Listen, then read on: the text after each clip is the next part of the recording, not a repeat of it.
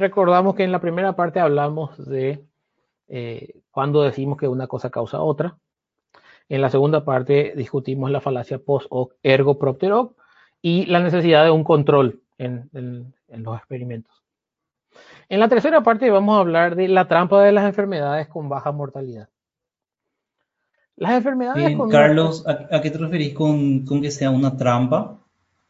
Ah, bueno, eh, voy, a, voy a explicar eso ahora. La idea es que eh, al tener baja mortalidad, nos, eh, nos puede confundir muy fácilmente, porque la persona, la mayoría de las personas se van a recuperar, no van a llegar a fallecer. Entonces, si caemos en el error de comparar lo que pasaba antes con lo que pasa después, con mucha facilidad podemos asumir que, que la recuperación se debió a alguna cosa que, que no tiene nada que ver en realidad. Bueno, las enfermedades con una tasa de mortalidad relativamente baja son especialmente susceptibles a la falacia post-hoc ergo propter hoc. Eh, cuando el 99% de los enfermos sobrevive, como es aproximadamente el caso con, con, la COVID, con el tratamiento original, o era inicialmente antes de que se descubran algunos tratamientos que reducían, que reducen aún más la mortalidad. Una persona compara el estado previo del enfermo, el estado al final del enfermo, si sobrevivió o no, y puede fácilmente caer en el error de que algo de lo que hizo en medio eh, causó que la persona se cure.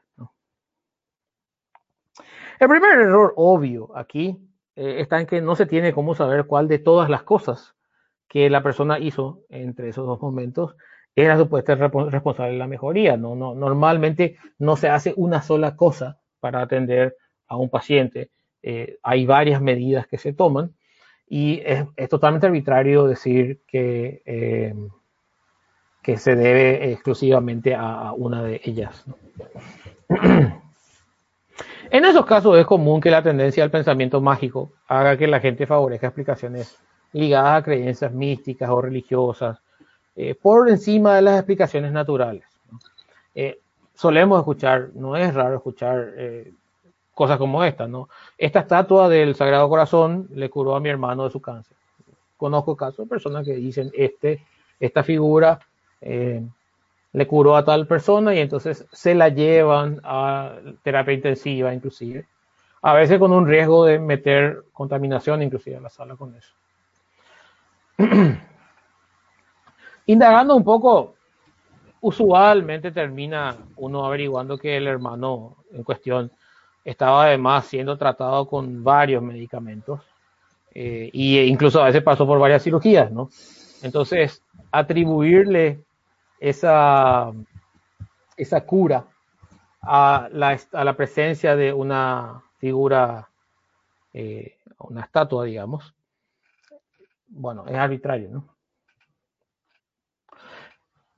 El principal peligro de este tipo de creencias está en, atribuir, en que al atribuir la mejoría a algo arbitrario, la gente puede pensar que los tratamientos que, son los que con casi toda seguridad causan la mejoría, eh, son tratamientos dispensables, ¿no? Eh, la gente dice cosas como, ¿para qué vas a sufrir los efectos secundarios de la quimio? Eh, si dos de mis primos se curaron de cáncer con una señora que les rezó, una cosa que se escucha en Paraguay. Eh, te doy su número, habla con esa persona y ya. ¿Para qué lidiar con esos problemas? O, ah, ¿por qué no haces eh, este, esta terapia con cristales o una cosa así? Otra cosa que se escucha, recientemente yo escuché, es ¿para qué exponerse a los efectos secundarios de la vacuna? Ya toma ivermectina la persona. Entonces, al creer, al atribuirle algo no comprobado, que sería la capacidad de curar, a, un elemento, ya sea de naturaleza mística o ya sea de naturaleza, eh, digamos, química como un medicamento, sin que haya certeza de que ese fue, esa fue la, fuente de mejora, porque no hubo un control, no hubo un estudio que haya verificado eso de una manera eh, consistente con, con cómo se necesita hacer las cosas para determinar la relación de causalidad. Bueno, nos exponemos a que la gente piense estas cosas, porque dicen, bueno, si, si esto causa la mejoría, ¿para qué quiero otra cosa? Y abandonan los tratamientos que con, que con toda seguridad van a ayudar más que lo que ellos están pensando o que con mucha mayor seguridad eh, van a ayudarle. La falacia post ergo propter en el caso de enfermedades con tasa de mortalidad relativamente baja es, es aún más peligrosa cuando es usada por médicos mal preparados que no entienden cómo se determina si un medicamento causó algo. No es raro escuchar eh, de médicos que hablan maravillas de cómo el 99% de sus pacientes se curaron de una enfermedad que mata al 1%, ¿no? Entonces no debería sorprenderle a alguien eso.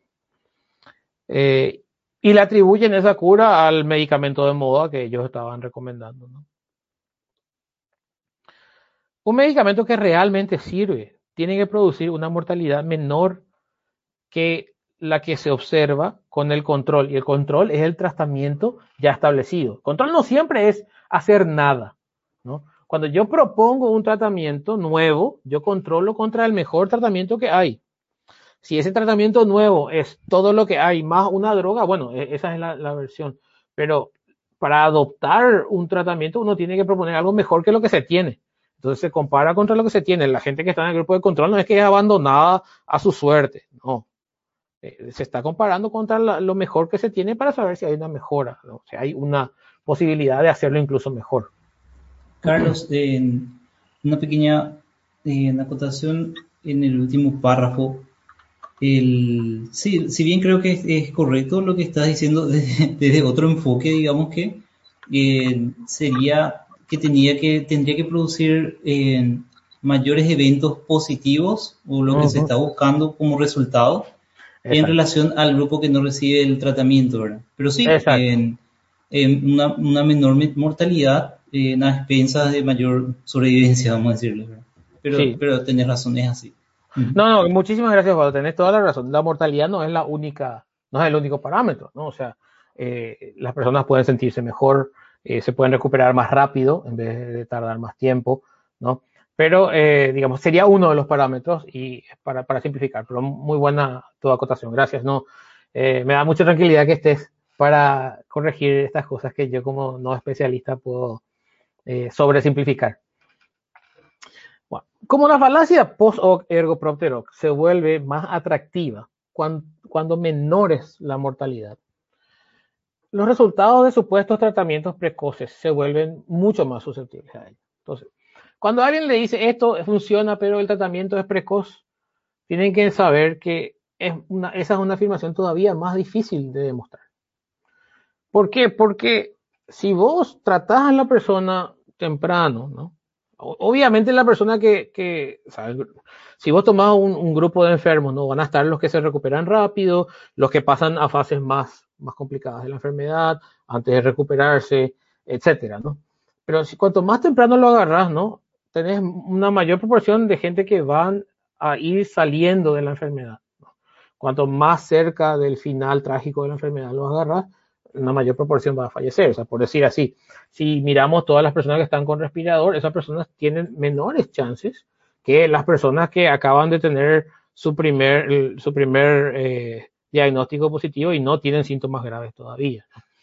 Pero si bien es cierto que es posible que los tratamientos precoces sean algo bueno, hay que entender que en los tratamientos precoces es más fácil todavía caer en la confusión de comparar el antes y el después la barrera que estos, que un, que un tratamiento eh, precoz tiene que, tiene que superar es más alta. Porque cuando lo comparas contra el control, más gente sobrevive en el control. A más gente le va bien en el control. Entonces, eh, un tratamiento precoz es un tratamiento que tiene una barrera más alta, un estándar más alto que satisfacer en, algún sentido. Entonces, eh, cuando alguien te da una historia en donde no hay luego control y encima te dice que el tratamiento es precoz, bueno, hay que sospechar y hay que tomar con mucho cuidado esas afirmaciones. Bueno, esa barrera que, se establece no es una dificultad arbitraria ni una dificultad burocrática para aprobar tratamientos precoces. Se trata de proteger a los pacientes porque el tratamiento puede hacerles mal también. Es posible que darle una droga le haga mal a la gente y que el grupo de control le va mejor sin eso. Y vimos casos en los que eso ha ocurrido en esta pandemia lastimosamente hay que reconocer que en América Latina gran parte de los médicos no, no comprende los fundamentos más básicos, o no aplica por lo menos los fundamentos más básicos de los métodos para la determinación del, beneficio o perjuicio neto de un tratamiento. Obviamente esto no se aplica a todos los médicos, hay excelentes, excelentes médicos en América Latina, pero sí tenemos un problema de que hay un número que no es muy pequeño, que no podemos ignorar, de personas que están actuando de una manera que contradice los principios científicos de cómo se determina si algo le va a ayudar o no a los pacientes.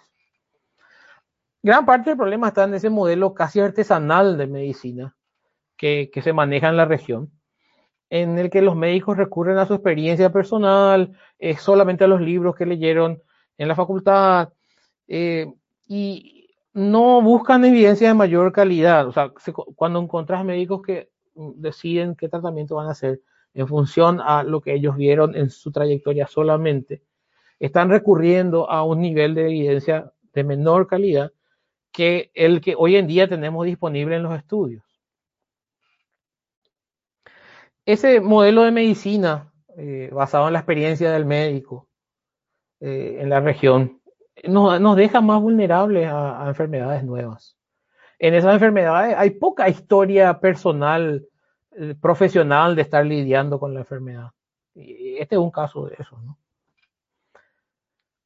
Una forma de contornar estas limitaciones regionales es aprovechar la disponibilidad de información eh, proveída por, agencias reguladoras de países que son potencias científicas y que poseen una larga tradición de medicina basada en evidencia, ¿no? como es el caso del NHS, el NHS, aquí en el Reino Unido, que disponibiliza muchas informaciones, agencias reguladoras, eh, digamos, entes internacionales como la OMS. Eh, bueno, lo que, una cosa que quiero decir aquí, ¿no? Eh, para que se entienda, el, hay una alternativa a hacer medicina basada en la sapiencia acumulada de los médicos. Eh, y esa, esa alternativa es la que se utiliza en lugares como el Reino Unido, en donde los médicos siguen protocolos y los protocolos son actualizados a partir de estudios que se realizan de manera permanente. Entonces, el médico no necesita saber, porque ya lidió con miles de casos, no necesita basarse en su experiencia y no lo hace. Sigue los protocolos que son establecidos y eh, actualizados permanentemente con investigación que se hace todo el tiempo sobre los pacientes que están siendo atendidos en todo momento por el sistema de salud. Entonces el médico deja de ser una persona que tiene que saber todo y sencillamente es un seguidor de protocolos que debe ser capaz de examinar a la persona, evaluar a la persona, a tomar decisiones cuando la situación es grave, pero el, trabajo principal de la persona eh, al evaluar a una persona que se, a un enfermo que se acerca al sistema de salud es identificar el protocolo que corresponde aplicar. Y eso tiene un nivel mucho mayor de seguridad. También hay que decir que, si bien es cierto que la OMS y la FDA, por ejemplo, han cometido graves errores eh, en esta pandemia. la, FDA, yo creo más aún eh, que la OMS. Pero eh, nos puede decepcionar mucho. A mí me decepcionó mucho eso, los errores que cometieron esas dos instituciones. Pero no es bueno confundir, hay que tener mucho cuidado de no confundir una gran decepción con un nivel menor. ¿Por qué no decepciona la OMS o la FDA cuando comete un error? Porque tenemos una expectativa altísima. Y no tiene sentido decepcionarse eh, de algo que una institución de la cual tenemos una altísima expectativa, bueno, nos decepciona una vez y bueno, tal vez baje un poco nuestra expectativa de ellos, pero no por eso yo tengo que ir a un nivel que está mucho más eh, por debajo aún de lo peor que alguna vez fue la OMS, como sería recurrir a la experiencia anecdótica de una persona que está lidiando con algunos casos eh, y tiene y no, y no usa estudios con control y demás cosas.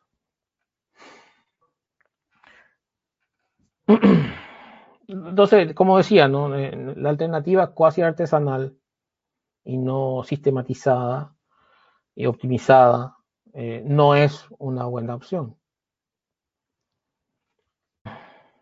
Bueno, aquí, aquí terminamos la tercera parte. No sé si tenemos alguna consulta. No, no hay consultas hasta ahora de, la gente.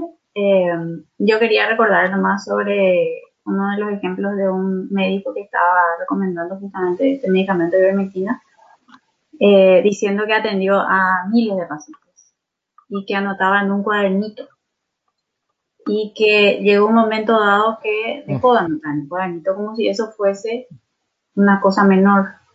Primero, bueno, hay control, ¿verdad? Y segundo, ni siquiera hizo un seguimiento de todos los pacientes. Tal vez a cinco que le dio el remedio, o 10 o 20 o 50, que cree que le funcionó, eh, cuando en realidad no tuvo ningún control con el que acompañó, no tiene un análisis estadístico por detrás. Estamos hablando de personas, ¿verdad? A quien le vamos a dar un medicamento y que pueden encontrar una enfermedad completamente desconocida para muchos de los científicos. Entonces, eh, a mí me pareció muy simpático, lastimosamente me pareció simpático, ¿verdad? Dentro de todo, que él tomó como si fuera que de tantos pacientes que atendió, ya ni anotó más, porque ya no, todo lo que mm. mejoraron era impresionante. Entonces, eso no es, eso no es, no es algo con que sentirse orgulloso de que tenía tantos pacientes que dejó de anotar. Eh, y que por mm. supuesto que no, ni siquiera habló ni de un control eh, que hizo, ¿verdad? Mm. Eh, y en realidad no tendría lo cómo hacer también, ¿verdad? Mm. Hay que se pone a hacer un estudio con control y, en su casa, ¿verdad? Sin, ningún, sin ningún doble ciego, él sabe a quién, si, supongamos que hubiese tenido un control, él mm. iba a saber, porque es solo, iba a saber quién estaba recibiendo la ivermectina y quién estaba recibiendo el placebo, y esas son las cosas que se evitan en la investigación.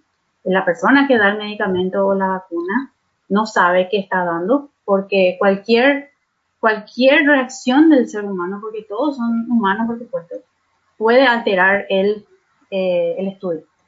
Inclusive en el desarrollo de las vacunas, no se le estaba dando ni siquiera solución salina a los pacientes. En el grupo placebo se le estaba dando otra vacuna. ¿Por qué? porque una vacuna, una vacuna para una, cierta enfermedad que ya está conocida, ya está establecida, ya está estudiada y está aceptada y todo, eh, va a dar unos efectos secundarios en el paciente. Entonces el paciente va a creer que recibió en realidad la vacuna contra COVID-19 y no, recibió una vacuna para otra enfermedad que ya está enteramente conocida y aceptada y aprobada desde hace años. Entonces todo eso se trata de cuidar, el control que sea totalmente parecido al máximo al caso mm. que uno está queriendo estudiar para que no sea el escenario alterado tan fácilmente. Fabi, para, para asegurar nomás de que, se entiende lo que estás diciendo por, una cuestión de, familiaridad, ¿no? O sea, el placebo en el caso de vacunas, en algunos casos, eh, se, se, suele, o sea, se acostumbra a utilizar, por ejemplo, una solución salina, que es algo que te pueden inyectar y no te va a causar grandes efectos, ¿no? Claro. Eh, sí, no sé todo el mundo sabe eso. Y, claro, sí, sí. y, lo que lo que lo que estabas explicando creo que fue en el estudio de Oxford en particular que ocurrió eso que aplicaron la, la vacuna contra la meningitis en vez de aplicar eso porque creían que los pacientes que recibían la solución salina iban a decir mm, yo estoy en el grupo placebo porque no tuve no me dolió el brazo eh, no, no, tuve las reacciones eh, pequeñas que normalmente se tiene después de la vacunación o no, o no tuve febrícula. Eh, entonces, era una forma de hacer todavía más parecido el control, lo más parecido posible el control. Sí, claro, porque si uno, si uno sospecha al menos que recibió el grupo, que pertenece al grupo placebo, eh, se supone que esta gente, los voluntarios, tienen que hacer su vida normal. Y entonces, si uno sospecha de que está en el grupo placebo, tal vez sienta un poco de, miedo de salir, de ir al súper, de prefiere quedarse. O, entonces, eso, esas cosas. Se introduce un sesgo ahí. Exacto, exacto. Todo ese tipo de cosas se estudia y no es, como, como, vemos, es una cosa compleja que, que se está haciendo en este, en este procedimiento, en, este, en esta etapa de pandemia. No se salta ninguno, ninguno de los pasos, pero eh, tenemos el dinero disponible. Y la burocracia que, que implicaba antes acceder a un resultado final de fase de vacuna eh, no está, porque el mundo está enfocado en solucionar este problema. Mm, Entonces, si antes trabajaban cinco científicos en eh, evaluar una fase, ahora están trabajando 50. Entonces, acelera mucho más el proceso y el dinero disponible a nivel mundial es terrible, enorme. Y bueno, eso solamente para aclarar, ¿verdad? Para, para decir que en ningún momento eh, se están saltando ninguno de los pasos a la hora de fabricar vacunas. Ok, bueno, si no tenemos comentarios, eh, paso entonces a la, a la siguiente parte.